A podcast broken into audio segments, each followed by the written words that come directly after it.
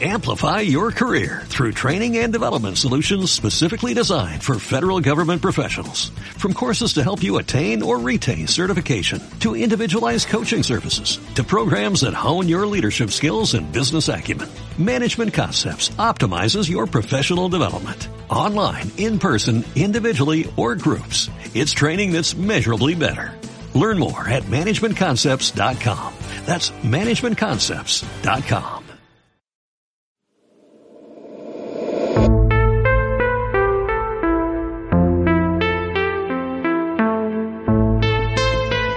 Empezamos ahora la segunda parte del podcast, con contenido exclusivo para nuestros fans, con la entrevista al investigador y autor Manuel Carballal, de sobra conocido por todos vosotros, en la que nos habla de sus cuadernos de campo y las experiencias que vivió para elaborar el segundo volumen dedicado precisamente a los cultos satánicos.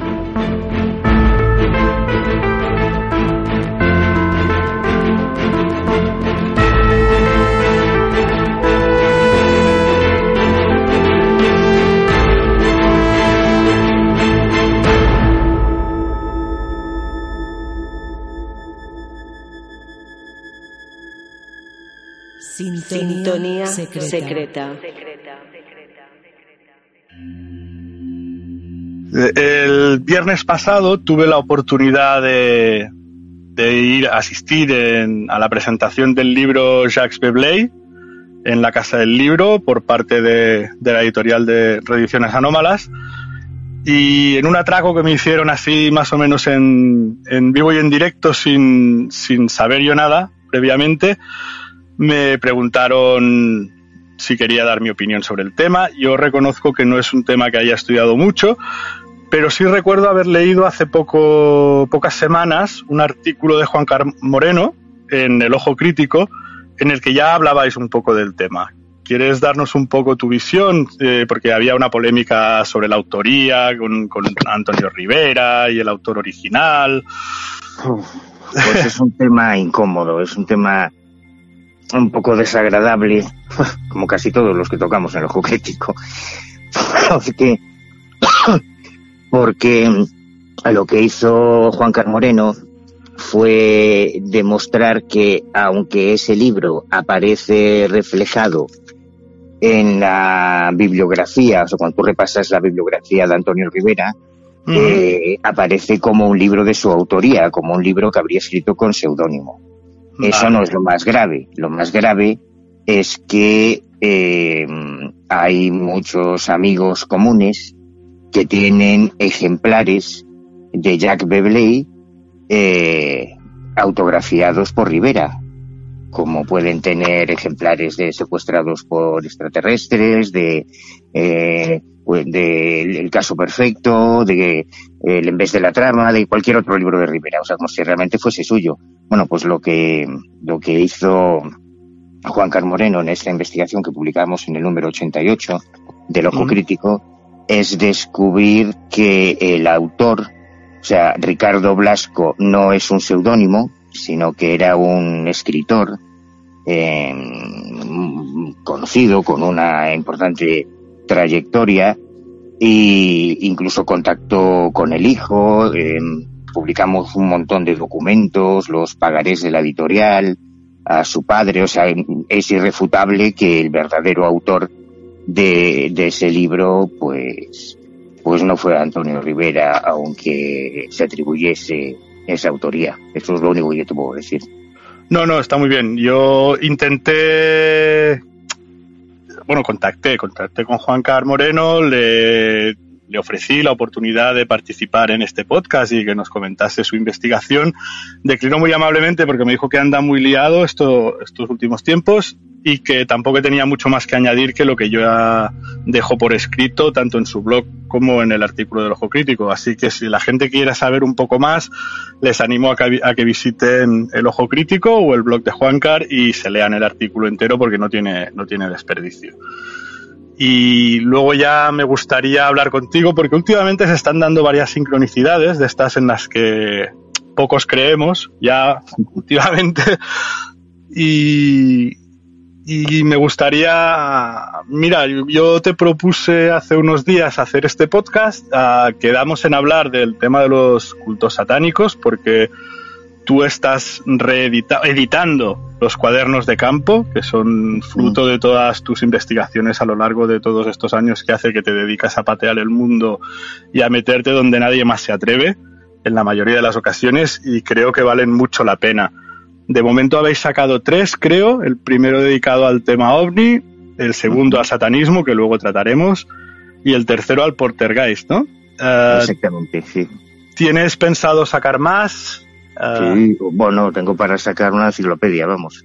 O sea, yo tengo muchos cuadernos de campo. Fíjate, aquí a mi lado tengo una montaña de cuadernos que son el, el gran tesoro del, del investigador de campo, porque en esto del misterio hay otro tipo de estudiosos que no hacen trabajo de campo y que oye, son igual de respetables, los encuestadores, los analistas que hacen mm, comparaciones bibliográficas, que hacen estudios estadísticos y demás, pero que a lo mejor eh, nunca en toda su vida, aun siendo investigadores de fenómenos paranormales o de fenómenos anómalos, en su vida han visto cara a cara a un testigo y eso a mí me parece muy triste porque creo que pierdes una parte muy importante de estos temas que es la dimensión humana. Y todas las mm, oportunidades que te da el trato directo con el testigo, el visitar el lugar donde se ha producido el supuesto fenómeno, el revisar la, la orografía, la, la distribución de la casa donde supuestamente se produce el poltergeist, ver la comunicación no verbal, cómo se expresa, cómo gesticula el testigo, todo eso son cosas que los investigadores de campo vamos anotando en nuestro cuaderno y que, y que otro tipo de estudioso se pierde, ¿no? Entonces, por eso creo que esos cuadernos, además de, de permitir eh, conocer cómo se hicieron muchas investigaciones, porque hay mucha información que yo publico y, que todo el mundo conoce ya, ¿no? Cómo, cómo, cómo conseguí yo la confesión de Jordán Peña o, o cómo conseguí yo ciertos documentos no desclasificados del Ejército del Aire o, o cómo conseguí yo localizar al diplomático que trajo el satanismo a España después de la muerte de Franco. Ahora, pues hablaremos, ahora, ahora, nos hablarás de ellos. Sí, sí. Claro, pues todas esas anécdotas, el, el, making of, ¿no? De cada investigación, el cómo se hizo los trucos, las triquiñuelas, las estrategias que tienes que utilizar a veces, eso es también lo que, lo que estoy publicando ahora en estos cuadernos de campo. Hombre, y eso es lo que le da una dimensión mucho más completa si cabe, porque yo siempre creo que si, si las películas de Indiana Jones, que son pura fantasía, han enganchado tanto es porque precisamente ves la, implicación personal del protagonista en la búsqueda. O sea, no es un tío que se queda en la biblioteca repasando libros antiquísimos de, de arqueología, sino que va al sitio donde hay que ir y, y, y, lo vive en primera persona. Yo creo que eso es lo que le da una dimensión, si cabe, mucho, mucho más compleja y mucho más completa a una investigación.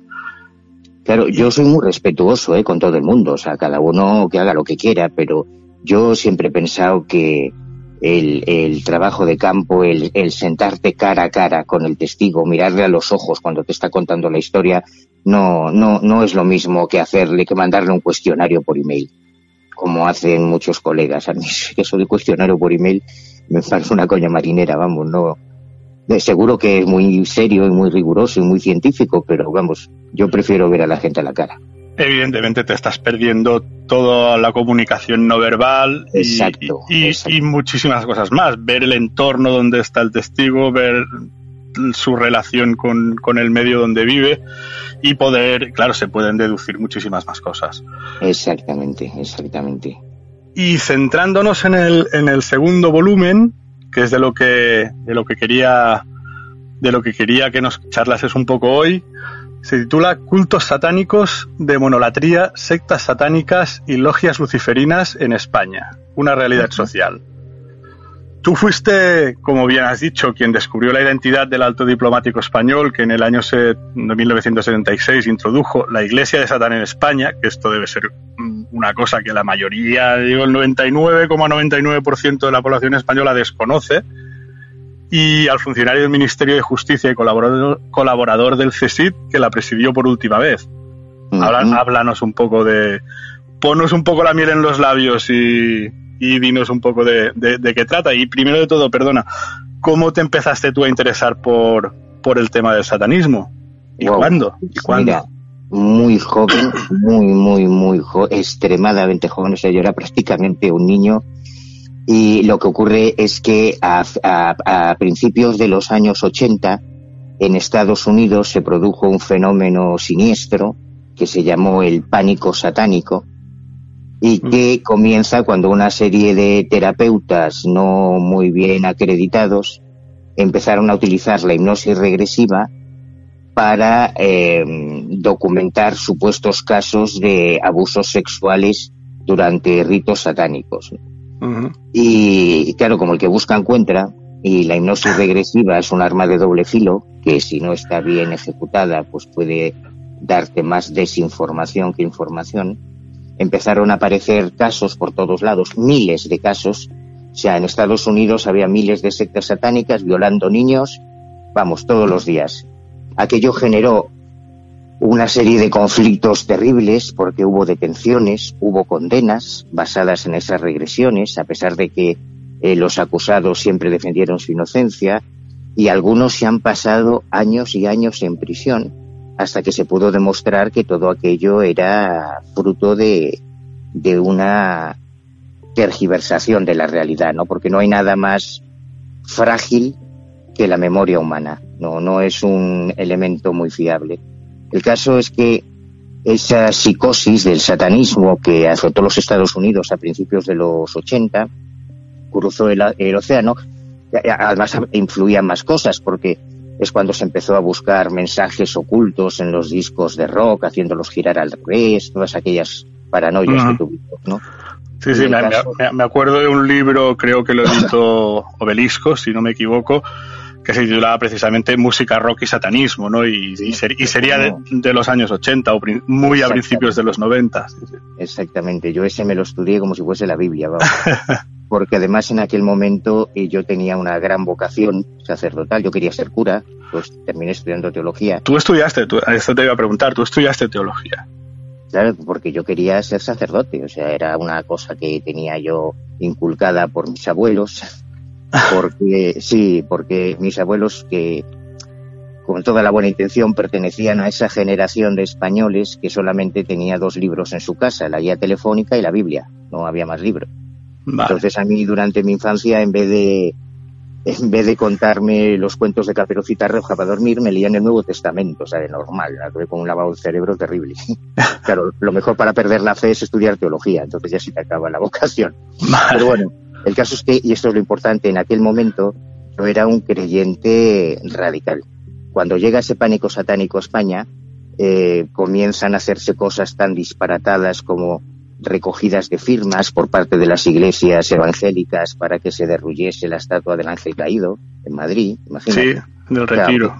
auténticas eh, barbaridades. Yo me cargué más de un tocadiscos de mi padre, le, le jodí la aguja, haciendo girar los LPs al revés, a ver si escuchaba los mensajes satánicos. Y claro, escuchaba de todo. Escuchaba watch away, watch away. Uy, esto debe ser arameo y debe ser el, maligno manifestándose. Claro. Pues como nos pasaba a todos, ¿no? Y de hecho hicimos cosas muy ridículas, como recorrernos todos los cementerios de España cuando había una profanación, intentando encontrar pistas de quiénes eran los satánicos que habían profanado el cementerio, recopilando, en aquel momento nacía también el movimiento hip hop en España, y queríamos detectar mensajes subliminales en algunos grafitis callejeros, bueno, eh, eh, fue, fue terrible, ¿no? Aquello fue, yo tengo la excusa de que era muy joven, otros no eran tan jóvenes, no sé qué excusa tendrán. El caso es que el primer caso que a mí, que yo investigué, fue el presunto, la, muerte de un joven de muy corta edad durante un exorcismo. Nos llegó la información de que en Galicia, en La Coruña, existía una calle en la que eh, efectivamente era cierto, había una cruz pintada en el suelo, una cruz roja muy siniestra, supuestamente en el lugar exacto donde había impactado el, cuerpo de un joven tras precipitarse por la ventana de un piso 21 eh, durante un exorcismo. Y nos decían que, el padre de ese joven, eh, muy tocado por la tragedia, todos los años acudía en el aniversario, que para Inri era la noche de Nochebuena, el 24 de diciembre, a repintar la, la cruz para que no se olvidase la memoria de su hijo, que esto había ocurrido en 1972, y yo te estoy hablando de principios de los 80, cuando yo empecé con este tema. Y durante tres años consecutivos yo me ganaba unas broncas terribles en casa porque eh, la noche de Nochebuena yo me comía el turrón a toda pastilla y salía disparado a eso de las 12 de la noche y mis padres me decían, ¿pero dónde vas? No, no, tengo una investigación. Y me iba a hacer guardia allí en la calle con un frío terrible a ver si conseguía pillar al señor este pintando la cruz. El primer año no lo conseguí, el segundo tampoco, pero la tercera fue la vencida y pude entrevistarlo me contó su versión, que en realidad su hijo no estaba poseído, sino que, que, bueno, que su hijo era comunista y tenía un póster del Che Guevara en la cabecera de la cama en vez de tener un Cristo, ¿no? Y eso, claro, en tiempos de Franco, pues era un poco raro. Y su abuela, aprovechando un viaje de los padres a Canarias para pasar las Navidades, bueno, había llamado a un pariente que era sacerdote, habían hecho un exorcismo y había salido mal. Esta es la versión del padre. y, Pero claro, para la abuela, lógicamente, no, no, el niño estaba poseído y eso fue el demonio. El caso es que yo me obsesioné con ese caso y empecé a perseguir al diablo. O sea, bueno, primero hicimos toda la investigación de, del caso, porque yo tenía un, grupo de amiguetes en el barrio, de 13, 14, 15 años, como yo, que éramos como los Goonies, ¿no? Que lo, lo, que ahora hace la gente con 50, eso de irse a hacer psicofonías a casas abandonadas, pues eso es lo que hacíamos nosotros con 15 estábamos en la edad. Claro, es la edad de, experimentar estas cosas. Claro, y, nos pusimos a investigar este tema, localizamos la tumba de Javier, localizamos las noticias de prensa, localizamos, bueno, hicimos una, una investigación. Pero el caso es que yo me obsesioné con este tema y este, este caso tan dramático unido a mi vocación sacerdotal, pues hizo que yo me Mm, declarase enemigo personal, digamos, del diablo, ¿no? Y me propuse a mí mismo que iba a descubrir quiénes eran los seguidores del maligno y desenmascararlos. Y así es como empecé yo con esta historia del... Me dediqué a cazar satanistas, pero fui el primero que lo hizo en España. Y precisamente yo creo que fue esa temeridad, esa vocación casi de martirio irracional, la que me hizo hacer cosas que no hizo nadie más como fue localizar y reunirme, o sea, yo puedo decir que he conocido personalmente cara a cara a todos los líderes de todos los grupos satánicos que ha habido en España, a todos. Eso no lo hizo nadie más, porque es un tema sobre el que, impone tanto temor injustamente que la gente lo mira desde la barrera. No, no hay nadie que haya investigado este tema nunca, quiero decir a nivel de campo, o sea, a nivel de, de localizarlos. Y la primera historia fue muy divertida porque el primer caso nos llegó a mediados de los 80 cuando se profana una iglesia en Nuestra Señora de Fátima en la, en la Coruña, en mi ciudad. Se hace una profanación, le ponen un pene a la Virgen, eh, pintan el Cristo, bueno, hacen unas barrabasadas y localizamos el lugar, porque los vecinos además lo tenían muy claro, donde se reunían los autores de esa profanación, que era una nave industrial enorme una antigua fábrica de, tabaco muy cerca del puerto de La Coruña, que además cuando llegamos allí estaba toda tapiada, pero en una de las ventanas se veía con toda claridad una cruz invertida. Yo saco las fotos en, el libro porque ahora ese edificio ya se derrulló, pero yo tengo todas las fotos de esa época. Entonces yo convencí, por la parte de atrás de ese edificio, sin embargo, a unos 5 o 6 metros de altura, había un antiguo montacargas abierto que podía ser un acceso entonces nos dedicamos a diseñar una operación para tomar al asalto la sede de la secta satánica con mis coleguillas del barrio y que cuando llegó el día de la verdad, claro, montasteis un, comando infantil casi, ¿no? Absolutamente, por eso digo que éramos como los Goonies. Como todos éramos del barrio, nuestros padres se conocían, pues ese día le dijimos cada uno a sus padres que íbamos a estar estudiando en casa de uno de, de nosotros, ¿no? De Angus y esa noche de madrugada nos fuimos a las 4 o 5 de la mañana a, asaltar, a asaltar la sede de la secta satánica. A, cazar satanistas. a cazar satanistas. Pero yo te cuento todo esto por una razón, ya lo verás. ¿eh? Pero como mis, todos mis amigos tenían más sentido común que yo, a medida que nos íbamos acercando a la calle donde estaba el lugar, pues claro, ellos iban reconsiderando esto de entrar de madrugada en un edificio. Claro, decía, vamos a ver, si esto es real y ahí hay una secta satánica, joder, nos pueden hacer cualquier cosa. Pero si esto no es real y ahí no hay nadie, como alguien llame a la policía, acabamos todos en comisaría por asaltar una propiedad ajana. Pero yo estaba tan obcecado, o sea, yo, yo había quedado tan tocado con la historia de Javier Marcial, del, del chaval este que mm. se mató en el exorcismo, que cuando llegamos ahí a mí me daba igual lo que dijeran mis colegas y al final, bueno, tuvieron que ayudarme para trepar por la pared y entre ellos solo a la casa, con una linterna y una cámara de fotos. Te resumo mucho, dentro efectivamente encontré una especie de altar al diablo, además fue de una forma terrorífica porque, claro, tú imagínate las 5 de la mañana, tú solo, dentro de una antigua fábrica, a medida que caminas por encima de los cascotes, crujen, ¿no? el haz de la linterna, cuando rebota en las columnas que había, crea sombras. O sea, yo aprendí lo que es la sugestión y la autosugestión esa noche. Y cuando llego a la sala, donde estaba la ventana en la que se encontraba esa cruz invertida, en principio no veo nada, digo, bueno, pues esto, he, perdido el tiempo. Y te prometo que fue así, Sergi. Cuando ilumino, bajo la linterna hacia el suelo para ver por dónde camino, justo al bajar la linterna hacia mis pies, entre mis pies asomaba la cabeza de un demonio que me estaba mirando, era un cuadro de unos dos metros de altura que estaba en el suelo, y yo estaba encima, pegué tal salto, claro, se me cayó la linterna, se apagó, se salieron las pilas, se me cayó la cámara, bueno, fue terrorífico. Al final conseguí recomponerme para hacer unas fotos del cuadro que están publicadas en, en el libro, y a partir de ahí yo empecé a publicar una serie de artículos, bueno, este grupo era Los Amigos de Lucifer, que era un grupo que estudiaba, eran unos chicos que estudiaban antropología en Santiago, y fue mi primer gran descubrimiento, ¿no? Y a partir de ese momento yo empecé a publicar montones de artículos sobre satanismo, sobre sectas satánicas, me convertí en el, en el especialista de cabecera, a pesar de que era un crío. Empecé a recibir, como me metía en todos los fregados, empecé a recibir anónimos, que en aquel momento, claro, lo recibía en casa de mis padres, cosa que no les hacía mucha gracia.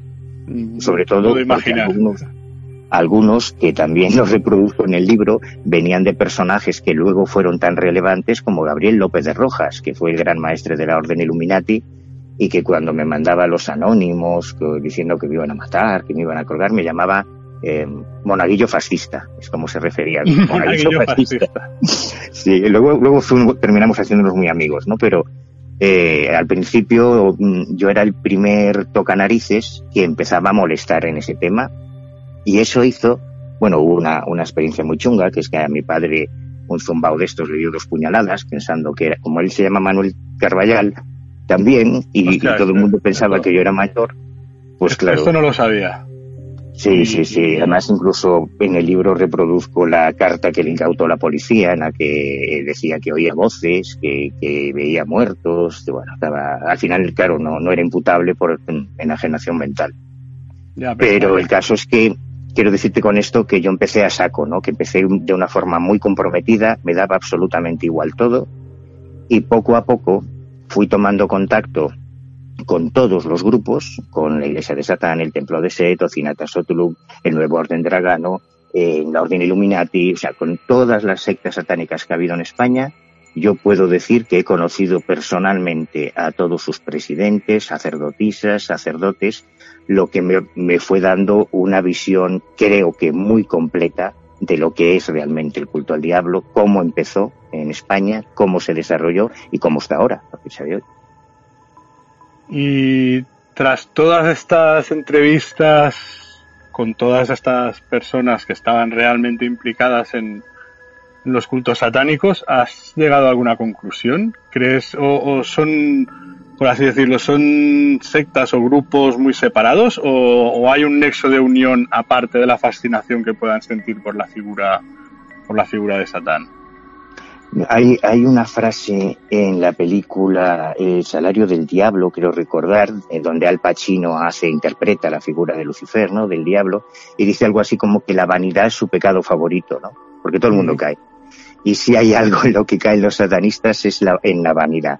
Hubo varios intentos, varias iniciativas em, por ejemplo, por parte de la Iglesia de Satán en España y por parte también de la Orden Illuminati, de crear una especie de federación de cultos satánicos español que aglutinase a todos los movimientos. Pero como yo tenía contacto con todos por separado, eh, yo sabía lo que pensaban unos de otros, ¿no? Y en el satanismo ocurre exactamente lo mismo que ocurre en el cristianismo, que ocurre en el judaísmo. Es mucho más plural de lo que podemos imaginar. es, es sorprendente que tú puedas conocer a una sacerdotisa como Lilith, por ejemplo, que yo conocí, yo pongo siempre este ejemplo porque es muy radical, que era una seguidora de, de, la filosofía de Aleister Crowley y que ella me decía que para ella sería un honor quedarse embarazada y tener la suficiente fe como para ofrecerle a su propio hijo al diablo, en, en, un planteamiento muy radical. Y al mismo tiempo conocer a otra mujer, a otra sacerdotisa, Raquel Joana, que ella pertenecía a la iglesia de Satán de Anton Lavey, que no solo es que desaprobase los sacrificios humanos, es que ni siquiera consentían los sacrificios animales, ella hacía ofrendas florales al, diablo en sus misas negras, y además cada vez que te quedabas a comer en su casa, en Barcelona, era muy desagradable, porque veías pasar las cucarachas por el suelo, los bichos, porque ella no mataba literalmente ni una mosca, eran criaturas del diablo. Entonces, fíjate qué dos planteamientos tan radicalmente distintos, perteneciendo las dos al satanismo, a la, a la ideología o el credo satánico. Sí, pero claro, yo no sabía, por, por un lado, unos eran seguidores de, la Golden Dawn de Crowley y, los otros de la, de la iglesia de Satán de, de Santos Abbey, ¿no? Es que hay muchas, muchas iglesias, muchos cultos diferentes. Ahora em, se conocen bien, evidentemente, la iglesia de Satán de Antolavi, porque fue la primera, la primera que además se legalizó como entidad cultural en 1966, es decir, que es una iglesia o una organización cultural legal en los Estados España? Unidos. Ah, no, iba a decir. En España en el 2007. En España consiguieron entrar en el registro de asociaciones en el 2007 pero el tema se quedó ahí, no, no, siguieron, no siguieron movilizándolo. En febrero de este año se, se legalizó Satanistas de España como entidad cultural. Ellos ahora están intentando convertirse en religión de pleno derecho, lo cual tiene muchos beneficios fiscales. Pero como te decía, aunque se conoce mucho la iglesia de Satán del Abbey, eh, hacia el 74, varios miembros de la iglesia de Satán se independizaron del Abbey y crearon el templo de Set, eh, que también se legalizaron. Eh, hace un par de años apareció mm, haciendo muchísimo ruido mediático el templo satánico, que en enero de este año ya consiguió el primer registro como entidad religiosa en Estados Unidos. O sea que ya podemos decir que el satanismo es una religión al mismo nivel que el cristianismo, el budismo, el islam o, el judaísmo, por menos en los Estados Unidos.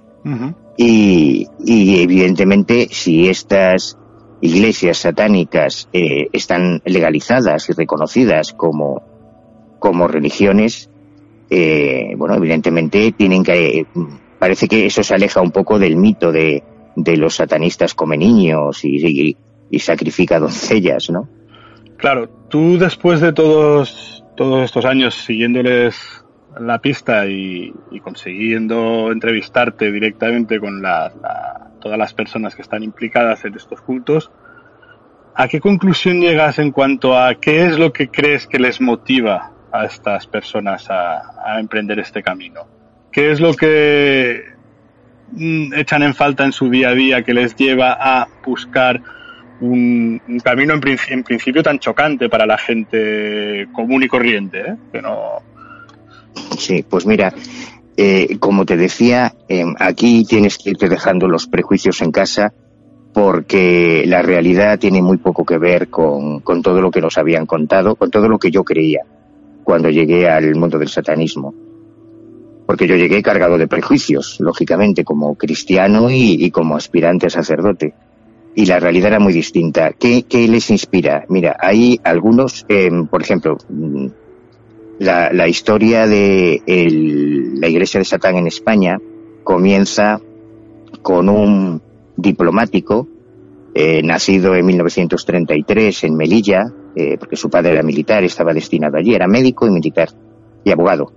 Y, aunque él se educó eh, toda su juventud en Murcia, y yo de hecho llegué a conseguir las, las notas escolares y era un alumno, vamos, con muy buenas calificaciones, un gran estudiante. Entonces eso hizo que cuando entró en la carrera diplomática terminase con muy buenos destinos. Eh, en, en, Londres, en Nueva York, en Río de Janeiro, y cuando era jefe, el jefe de la oficina de turismo de la Embajada Española en San Francisco, conoció la iglesia de Satán y quedó prendado de ella. Y después, a la muerte de Franco, se la trajo a, a España. Y cuando lo, le, le localizamos, además, localizarlo fue una aventura épica, o sea, no te puedes imaginar las burradas que tuve que hacer para conseguir localizar a este tío.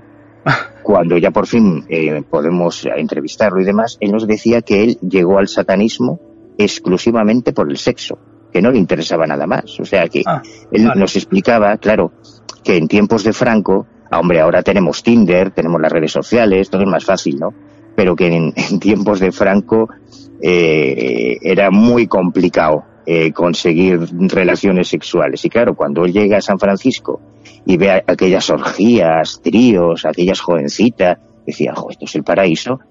Entonces él confesaba que exclusivamente entró en el satanismo por el sexo. Luego cambió. Ah, por eso te voy a decir, no, no, no, no había detrás una motivación intelectual o de, No, no, en su caso un, no. un vacío espiritual o lo que haga lo que sea. ¿no? No, no. En su caso en concreto, en absoluto. Eh, sí es cierto, es muy interesante que él entra en la iglesia de Satán, que la iglesia de Satán del Abbey es una, una, pertenece a una corriente de satanismo no teísta en el que ellos no creen en el diablo. Ellos creen que el diablo no existe. Ellos consideran al diablo un arquetipo de los instintos naturales del hombre.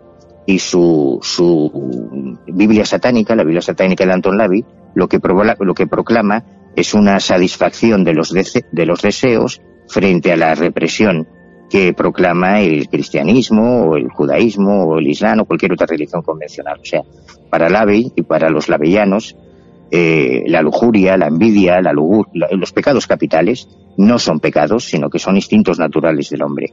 Las misas negras son un psicodrama en el que y, y no creen en el diablo. Pero quienes se extendieron de la iglesia de Satán, eh, con Michael Aquino a la cabeza, que además era un oficial de inteligencia, eh, la- el, templo, el templo de Set, ellos sí creen en una entidad real que denominan el príncipe de las tinieblas y que Aquino asegura que se le apareció, igual que, que a Lester Crowley decía que se le apareció el, su ángel demonio de la guardia, Anways o, o tantos otros.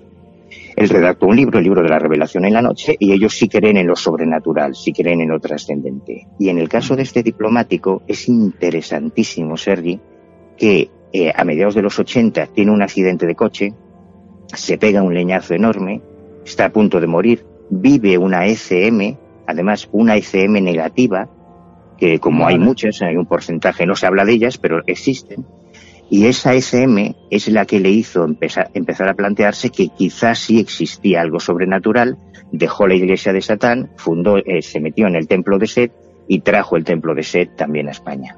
Es un caso muy interesante.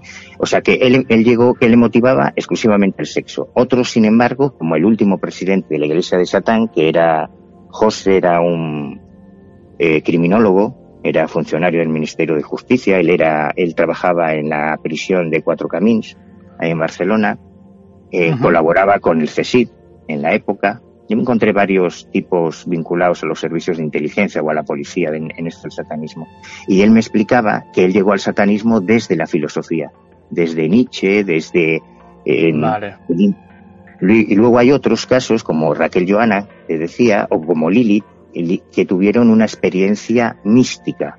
Y esto es muy interesante. Eh, eh, Lili, por ejemplo, con la que llegué a tener una relación durante muchos años, Lili me contaba que ella a los 17 años vivió, tuvo una, una aparición, o sea, ella aseguraba que se la, como hay quien te cuenta que ha visto un ovni, o que ha visto a la Virgen, o que ha visto un fantasma, pues ella aseguraba que en su habitación se le había aparecido el diablo, Y desde los 17 años ella era una satanista devota y activa y además consecuente.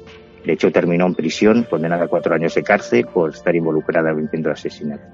Pero el caso de Raquel, que es de lo más alucinante que yo me he encontrado, Raquel era una mística, pero una mística que ella decía que ella no, no podía enamorarse de ningún hombre mortal porque ella estaba enamorada del diablo y tenía en su dormitorio, en su dormitorio tenía un pequeño altar con el pentagrama, eh, la estrella de cinco puntas invertida, la cruz invertida, eh, la cruz de Leviatán, con todos los símbolos satánicos, y al lado tenía un armario en el que conservaba carpetas y carpetas y carpetas de mensajes psicográficos que ella atribuía a comunicaciones con el diablo.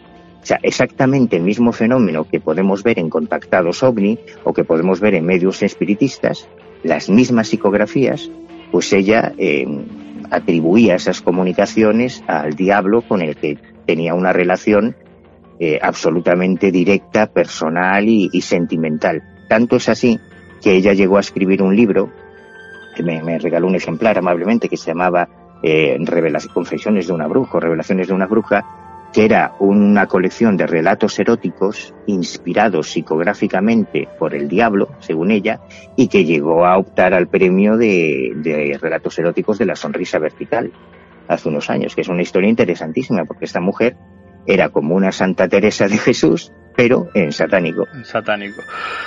Mm, pues claro, por lo que cuentas, has conocido gente desde estrato, por así decirlo, quizás un poquito más marginal, hasta hasta ejecutivos o gente metida en medios sistemas de inteligencia o, en estamentos mm, más altos, ¿no? Por así decirlo. Es decir, eh, aglutina gente de todo tipo y condición.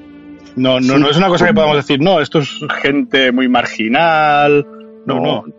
No, de hecho al contrario, porque lo que ocurre con el satanismo, a diferencia de otras sectas, ahora ya no tanto porque desde que llegó Internet todo es más fácil, ¿no? Es mucho más fácil eh, contactar con cualquiera de estos grupos, incluso a nivel internacional.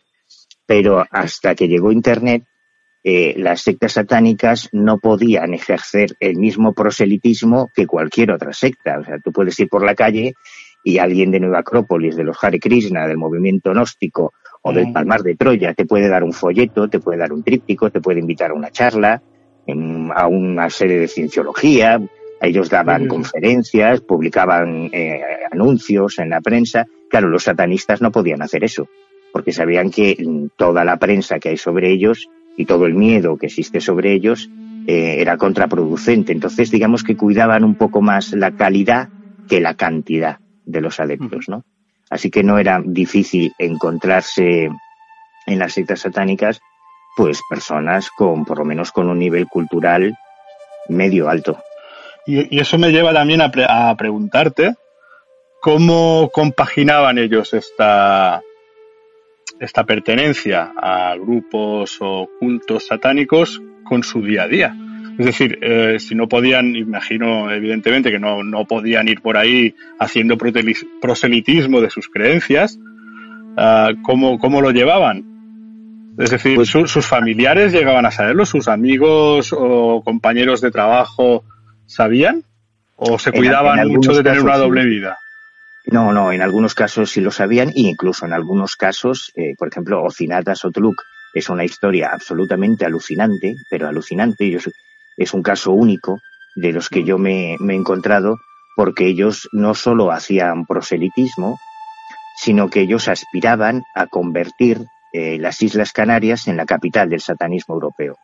Ellos editaban una revista, una de las primeras revistas satánicas que existió. En España ha habido varias, y esto la gente tampoco lo sabe, pero en España se han publicado varias revistas, varias publicaciones hechas por y para satanistas y editadas por organizaciones eh, satanistas, que es, un tema sorprendente, ¿no? ICOR era la, la el, subtítulo era ICOR Revista Atea Antirreligiosa.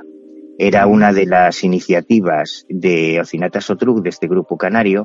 Es que si, no, si lo lees al revés, Claro, y esto además, yo cuando tuve la primera noticia de la asistencia de Ocinata Sotlu, que es por una carta que me llega desde Las Palmas, de un lector que había leído alguno de mis artículos, como yo me dedicaba a dar conferencias por toda España, salía en la tele, iba a la radio a hablar de los satanistas, los malditos satanistas, entonces mm, eh, digamos que llegué a ser bastante conocido como, como caza satanistas profesional, ¿no? Entonces me llegaban muchas pistas de esta manera y una persona, un ciudadano de la isla de Las Palmas, un día leyendo el periódico, quiero recordar que era el diario de avisos, en la sección de anuncios clasificados se encuentra con un pequeño anuncio en el que una organización que, que, se, que firma como culto satánico ofrecía productos anticristianos y ateos. En, cristos con cabeza de cerdo, Cristos crucificados boca abajo, vírgenes travestidas, bueno, barbaridades, camisetas, barbaridades.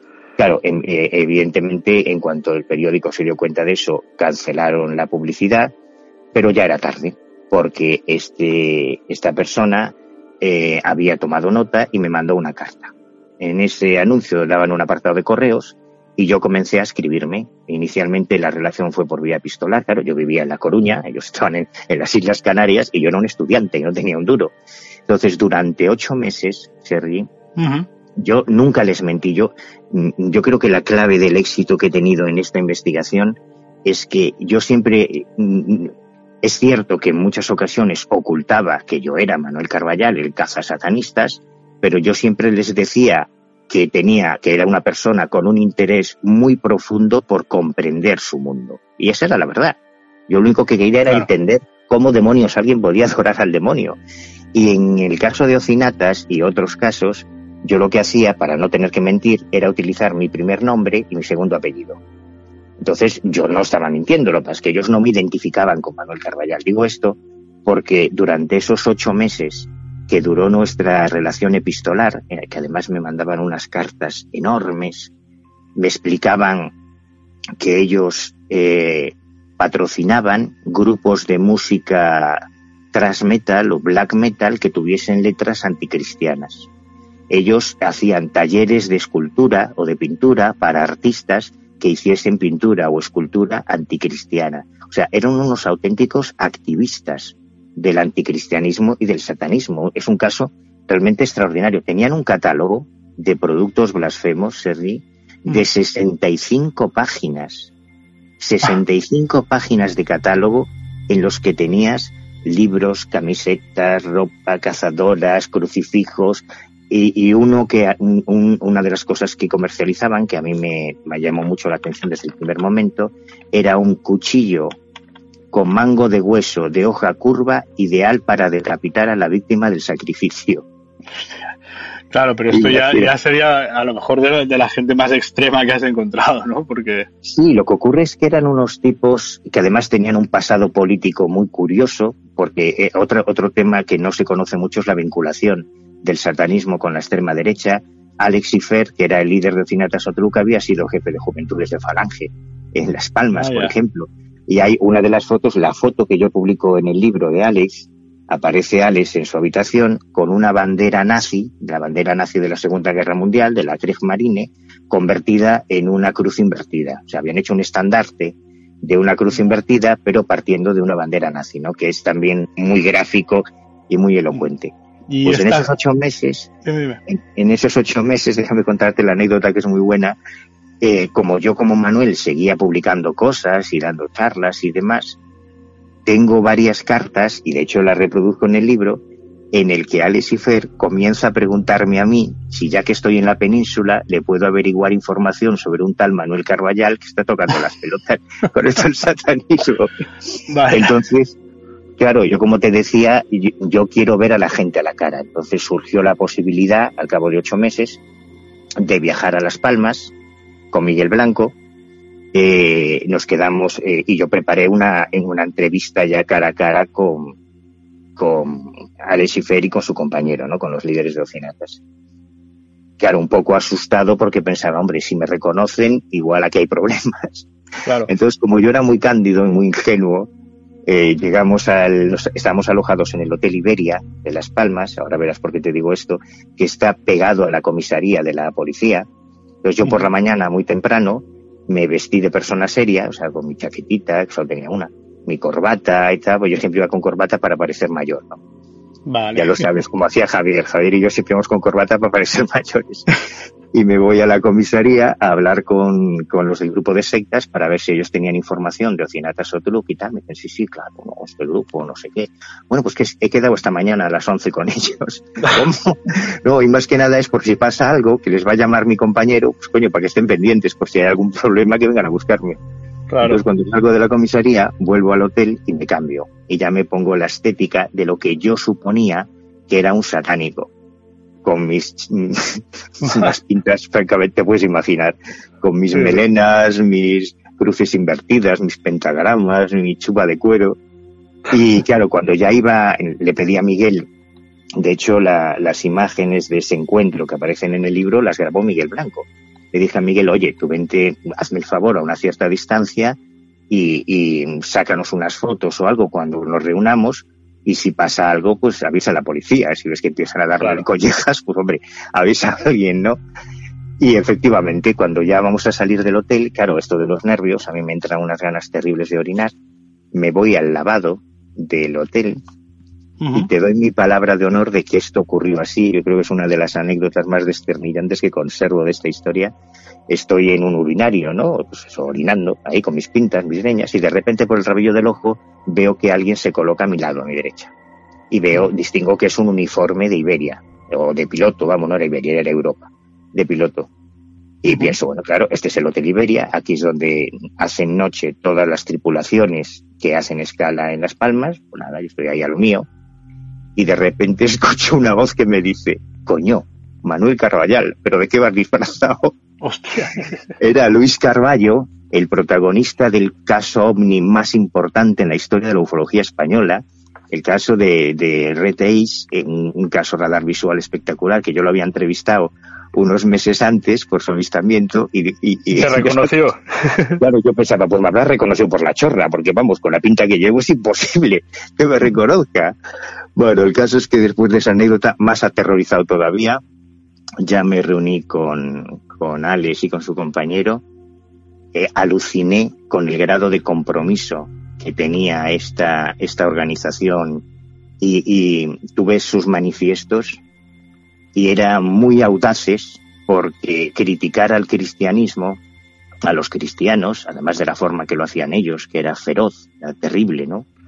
Es claro, ¿qué, les movía a ellos? Porque parece que más que el satanismo en sí, lo que les movía era un, anticristianismo muy, muy militante, ¿no? No sé, por lo, por lo que estás contando, ¿eh? No lo sé.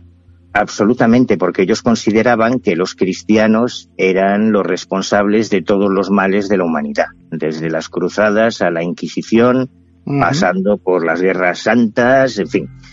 Y, hombre, tienen razón en alguna parte de su discurso, pero lo interesante y lo audaz, te decía, no es que atacasen el cristianismo, que eso lo hace mucha gente, es que ellos metían en el mismo caso, en el mismo saco al Islam y al judaísmo y al budismo.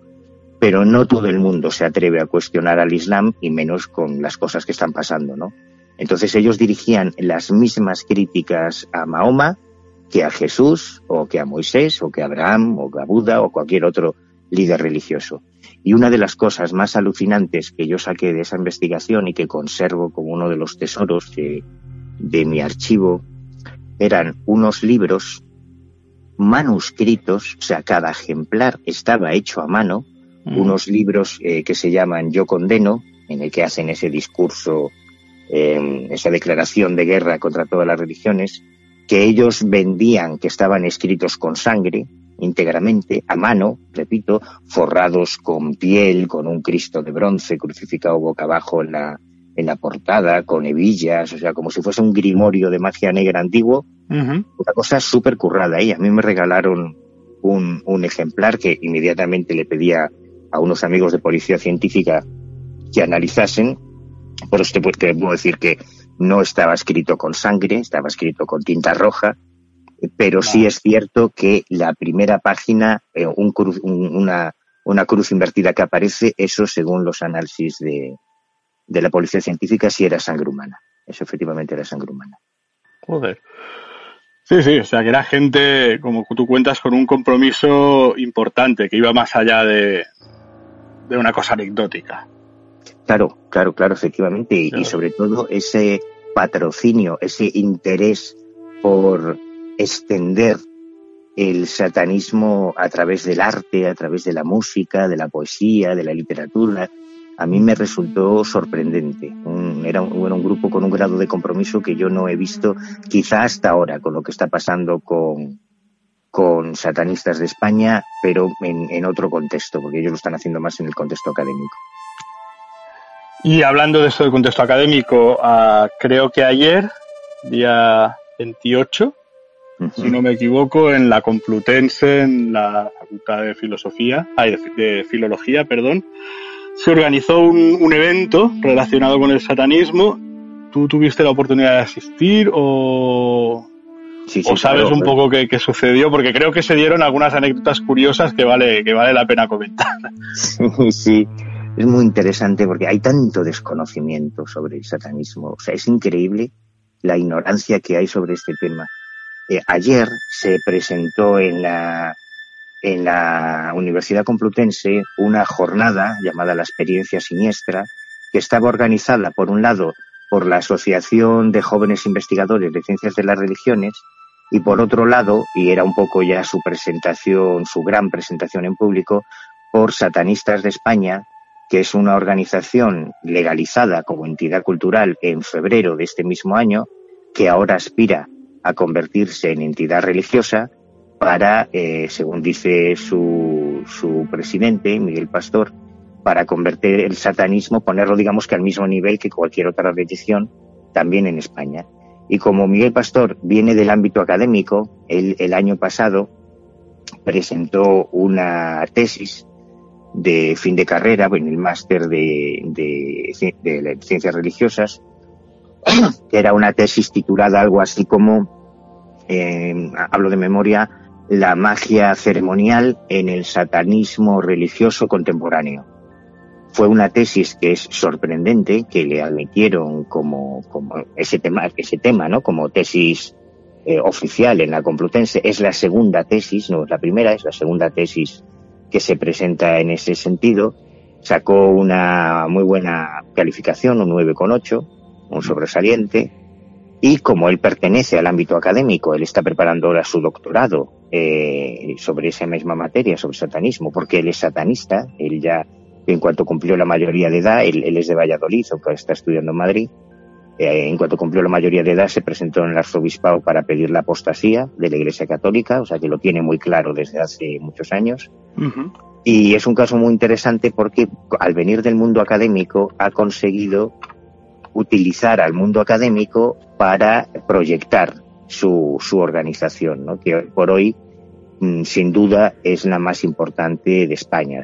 Y ayer lo que pasó es que se hizo esa jornada que era una jornada absolutamente académica, sosa, aburrida, en, con antropólogos, con historiadores, con médicos, todo muy académico, ¿no? Muy, muy serio. Perdón, perdón. Pero... Y, y, y, creo, por lo que me has comentado, que participó también nuestro común, bueno, mucho más amigo tuyo, lo conoces mucho más, pero yo también lo, lo he podido conocer. La última vez que estuve en Madrid, estuve comiendo con vosotros, es David Cuevas. Sí, también, sí, también sí, participó y creo que participó como ponente, ¿no? David presentó una comunicación, o sea, la, la jornada estaba dividida en comunicaciones y mesas redondas. Eh, había comunicaciones de 15 minutos sobre temas muy concretos y David presentó una comunicación sobre eh, el mundo del satanismo en las series de televisión, desde un punto de vista más sociológico, ¿no? Y más, más antropológico que otra cosa. Bueno, Pero lo que ocurrió sí. es que los movimientos ultracatólicos, al enterarse de que se había organizado un evento satánico en la, en la Complutense, debieron de imaginarse que se iba a montar una misa negra matando un pollo, o no sé, no sé exactamente qué les pasó por la cabeza, y entonces eh, intentaron boicotear el, el evento eh, académico, el evento científico, uh -huh. de todas las maneras posibles. A, eh, a, eso a media mañana, cuando teníamos un, un descanso para tomar un café, de repente un comando de Falange, de las juventudes de Falange, aparecieron gritando eh, Viva Cristo Rey, fuera masones de la universidad, que lo de los masones no sé muy bien de dónde, a cuento de que viene de dónde han sacado esos masones. Yo, pero bueno. yo, creo que deben tener una especie de gritos de batalla estandarizados y los sueltan en todas las ocasiones. Pues arrojaron ahí unos folletos, la verdad es que se montó una de las organizadoras tuvo una, un, ataque de angustia porque amenazaban con volver eh, con muchos más efectivos para impedir que se celebrase el acto. De hecho, se interrumpió la, la, la conferencia, o sea, justo en el momento en el que eh, se estaba produciendo eh, una conferencia del profesor Alfredo Sanchís sobre el sincretismo en las órdenes ocultistas, hubo que interrumpirla porque se estaba produciendo ese, vamos, estaba llegando la amenaza de que un, algo así como 50 o 60 personas se dirigían hacia la universidad para boicotear el acto. Y entonces ocurrió algo sorprendente y es que los mismos estudiantes de la facultad hicieron una especie de cordón en la entrada para evitar que entrasen los, los ultras, los ultracatólicos, y tuvieron que quedarse, y es otra de las escenas kafkianas de lo que ocurrió ayer, un, un círculo de unas 50 o 60 personas rezando el rosario para exorcizar a los demonios. Sí, sí, bueno, esto hay fotos y hay vídeos, ¿eh?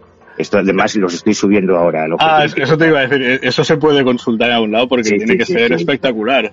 Alucinante, alucinante, pero no solo eso. O sea, como no podían entrar en masa, eh, porque además llamamos, claro, hubo que llamar a seguridad, hubo que llamar a la policía, teníamos que tener a un tío de seguridad en la puerta y otros dos en la entrada, bueno, una cosa alucinante siendo un evento académico, que ni siquiera era apologético, ¿no? ¿Qué, qué, manía lo que está pasando últimamente en general, que tanto grupos de adscripción, entre comillas, ¿eh? yo siempre lo pongo entre comillas, de, ultraizquierda y, gente de ultraderecha, esta manía de censurar eventos en, las universidades y en el mundo académico y, y, es como una especie de policía de pensamiento que, barre todo el arco político de, lo que se puede hablar y, no, y, lo que no se puede hablar en una facultad. Oiga, se supone que la gente que va a la universidad son mayores de edad eh, a todos los niveles, ¿no?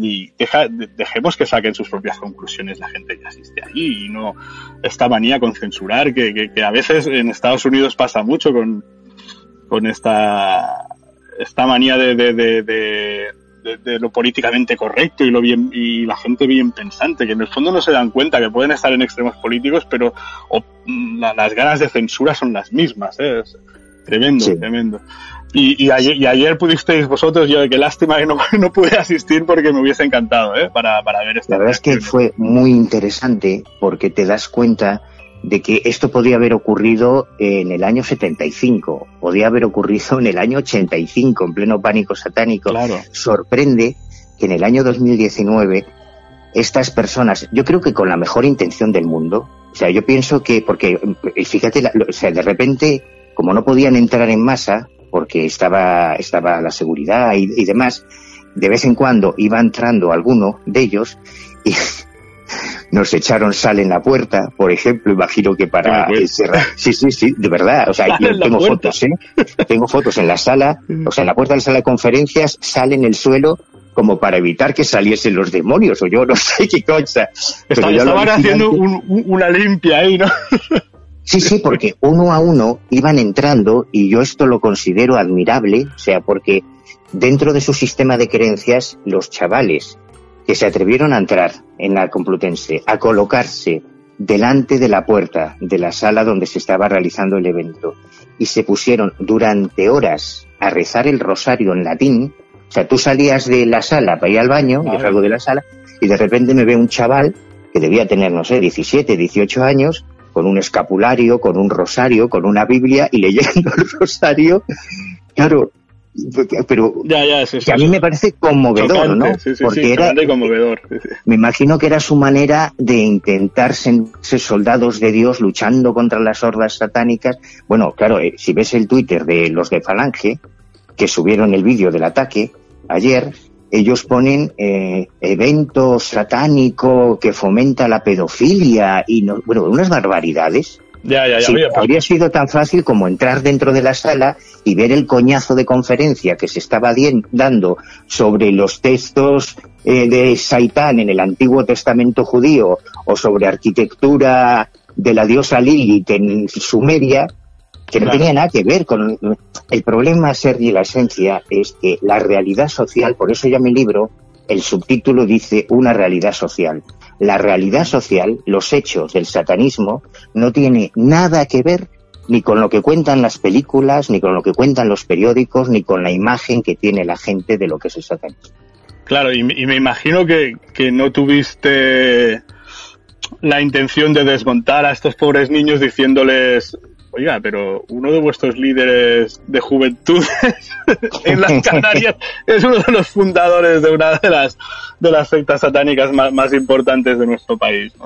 Bueno, y no solo eso, el presidente de la Iglesia de Satán, el presidente de la Iglesia de Satán, cuando yo estuve investigándolo y seguí todo su rastro biográfico, es un tipo que antes, durante y después de presidir la Iglesia de Satán en España, siempre ha estado vinculado a partidos de extrema derecha, incluso apareciendo en listas como candidato.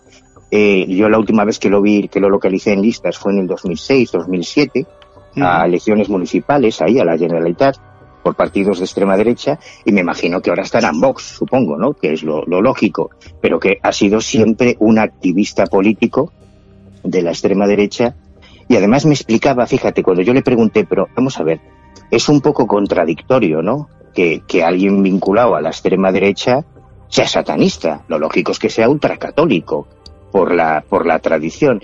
Entonces me explicó, y, y vas a ver qué fácil es de entender, me decía que no, que es cierto que existe una gran vinculación de grupos de extrema derecha con, con el satanismo, pero no de grupos blaspiñaristas, falangistas, etcétera, sino de grupos neonazis que reivindican toda la tradición esotérica del Tercer Reich, el paganismo de las Waffen-SS, por ejemplo, todas aquellas historias del ocultismo nazi de origen indoeuropeo que profesaba eh, Himmler y, demás líderes, y esa es la razón por la que sí hay algunos grupos eh, satánicos que además son absolutamente neonazis. Sí, sí, no, de hecho, ya, ya hace muchísimos años, cuando mi padre tenía el programa de radio en Cataluña Radio, eh, entrevistó una vez a, a, Grifols hablando sobre, sobre el esoterismo del Tercer Reich y es un programa interesantísimo de recuperar porque ya tendrá 25, 30 años el programa, pero sigue plenamente vigente y puede explicar, puede explicar la fascinación de cierta, de ciertos personajes por el tema. Claro. Ah, y aprovechando que tú ah, estudiaste teología, ya te voy a hacer una pregunta que se me ha ocurrido así al vuelo un poco. ¿Tú crees que el satanismo o Satán se puede identificar o tiene algo que ver con la figura de Lucifer? ¿O son dos cosas distintas?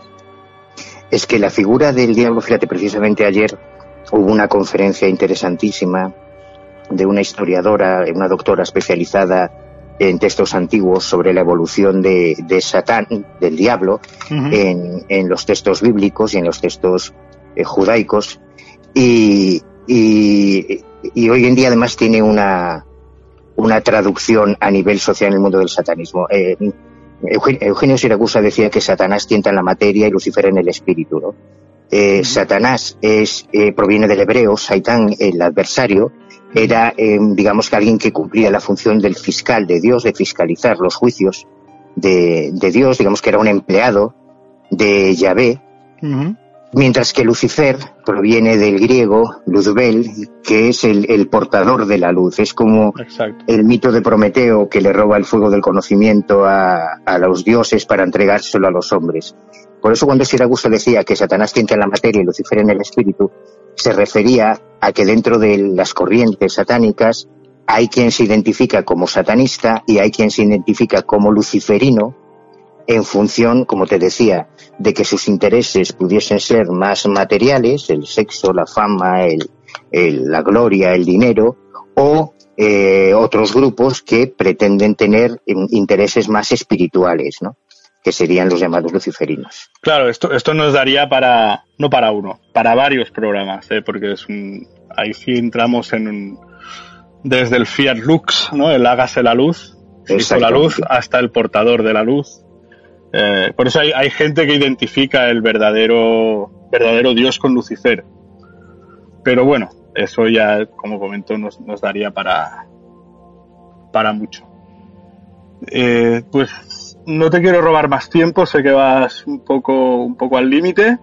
Te agradezco, te agradezco muchísimo tu participación una vez más porque es un placer poder, poder conversar con alguien que se ha metido en el Rubén Dalou, como decimos en Cataluña, o sea, en el, en el centro, en el centro de, de sus investigaciones y las has vivido en primera persona. No, no lo cuentas de oídas, no lo cuentas de leídas, lo cuentas por haberlo vivido en, vivo y en directo. Así que te agradezco muchísimo esta, esta participación. Eh, animo a la gente a que compre estos cuadernos. Yo lo haré enseguida, o sea, me los pido para Navidad. me, los pido, me los pido como, como autorregalo de Navidad y espero disfrutar muchísimo con ellos y, y seguir ¿Cuál, ¿Cuál va a ser el, el próximo título que vas a, que vas a sacar?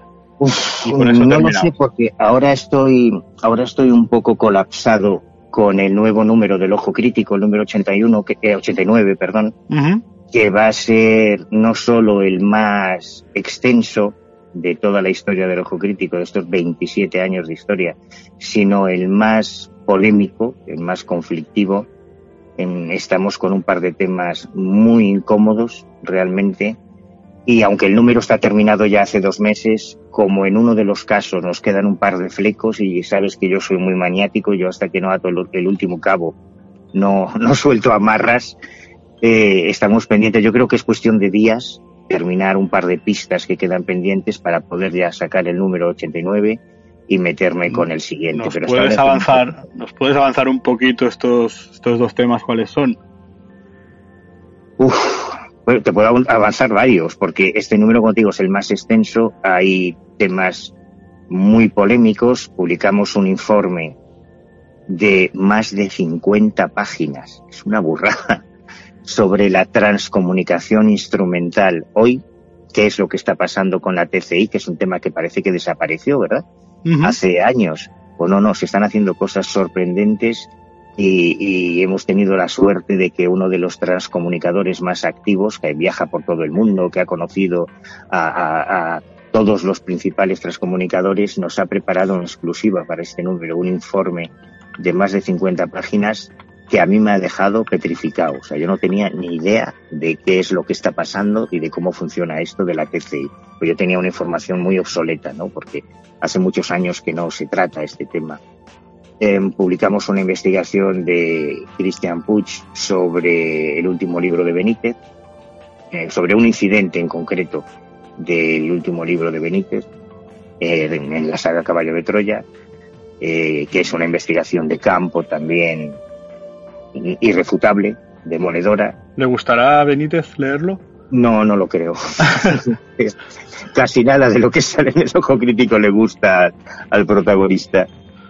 Y, el otro es, esta investigación que nos está costando la salud y un dineral eh, sobre el caso Xavier C., la abducción de Valborquina del año 85 Recuerdo, recuerdo muy bien el caso, porque en su momento la gente más joven no, evidentemente, igual no, no ha oído ni hablar del tema, pero fue un caso que, que salió mucho y, dio mucho que hablar en su momento.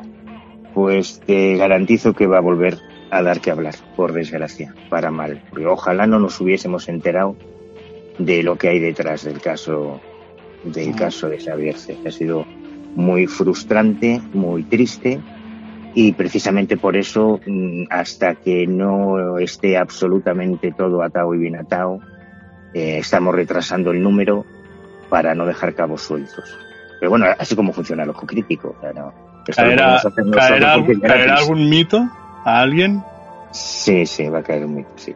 A mí, a mí me ha caído, a mí se me ha caído. Esperemos a leerlo, va, no avancemos. Con eso yo creo que ya hemos despertado el suficiente interés y las ganas y espero que sea que sea un éxito el número, como siempre. Manu, te agradezco tu participación una vez más y te emplazo a, si te apetece, a que nos vayas comentando cada vez que vayas sacando material o que tengas alguna cosa interesante, te invito a, participar en el programa.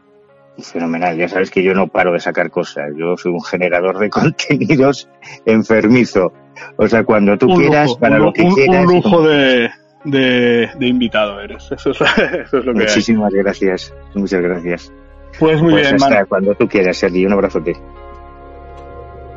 Terminamos aquí nuestro programa de hoy.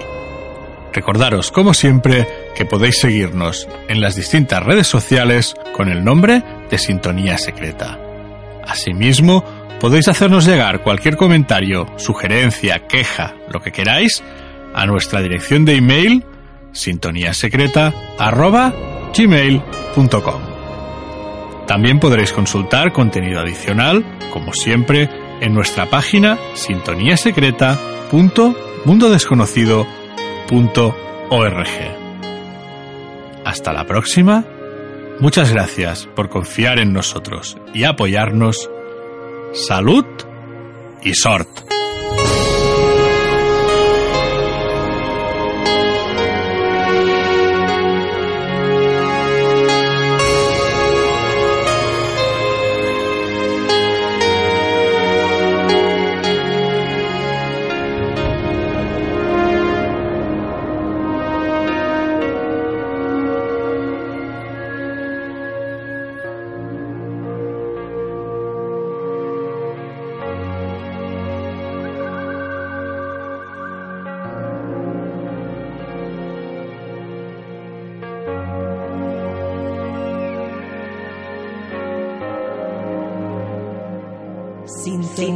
Secreta.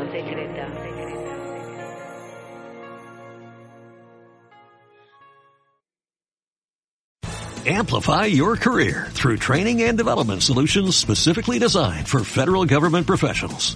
From courses to help you attain or retain certification, to individualized coaching services, to programs that hone your leadership skills and business acumen, Management Concepts optimizes your professional development. Online, in person, individually, or groups. It's training that's measurably better.